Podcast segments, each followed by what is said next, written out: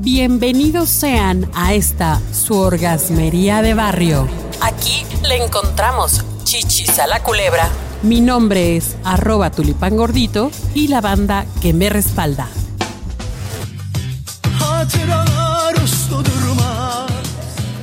Uy, si beso me enamoro. Sí es cierto, ¿eh? Tiene algo de razón. Aguas. Tengan cuidado. Cobren más. No. Bueno, hay un dato súper genial.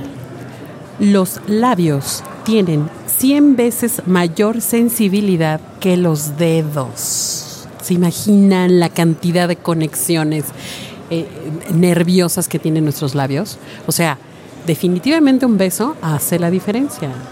Claro, por supuesto. Y creo que es la mejor forma de empezar, ¿no? El mejor preámbulo. Además, ahí te das cuenta si haces clic o no con una persona. Sí. Dicen, si te gusta cómo besa, te va a gustar lo demás. Exacto. Sí. Bueno, hay registro de que hay besos en la boca desde los egipcios. Y eh, el 90% de las culturas del mundo acostumbran besarse, o sea, sí tienen esa, esa forma de expresarse el afecto. Las, las culturas asiáticas y de Medio Oriente son las que menos lo hacen y bueno, pues sabemos un poco que son más distanciaditos, ¿no? El acto de besarse, inclusive, eh, ya los que se han dedicado a estudiar este, esta expresión de afecto, sí tiene que ver con seleccionar una pareja para procrear, o sea, ya si nos vamos a la parte más animal de los seres humanos, sí eh, sustancias en la saliva como las hormonas y ciertas proteínas sí están como involucradas en poder definir eh, si esa persona con la que me relaciono, con la que me estoy besuqueando, puede o no ser un buen padre, tomando en cuenta pues ya la selección natural de los seres humanos.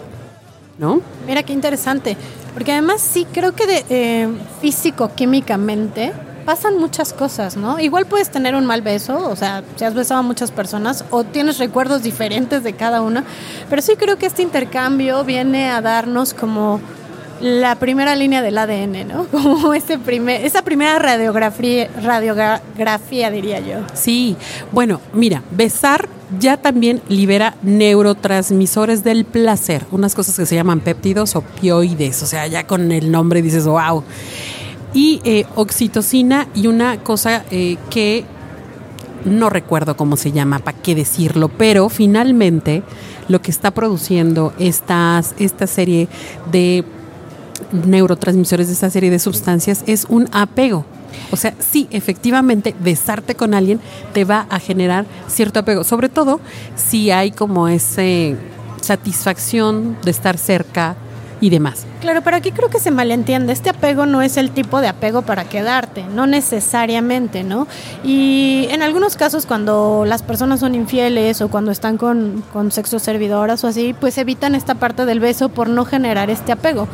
Pero volvemos al tema de la honestidad, ¿no? Si tú estás ahí con una persona de manera ocasional, pero te estás entregando al 100% en ese momento, eh, el apego que vas a generar es del momento. O sea, creo que es válido o es importante sí llevar a cabo esta, este preámbulo. Definitivo. Los besos dicen que se acomodan según si tú ya identificaste a alguien como para algo pasajero o para algo a largo plazo. O sea, sí, esto que estás diciendo tiene toda, toda, ahora sí que tienes toda la boca llena de razón, ¿no? Hay hasta colores de besos. ¿Qué tal? Está el beso negro y el beso de payaso. ¿Qué tal? pues yo digo que busquemos esta forma de comunicarnos. El beso es una manera de comunicarse, así es que aprovechémoslo ya que estamos en esta cultura besucona, pues a besarse se ha dicho. Y entregarnos, ¿no? Aunque sea un ratito, pero al 100%. Sí, recuerden que estamos grabando desde acá, Output Podcast, desde el espacio IAB.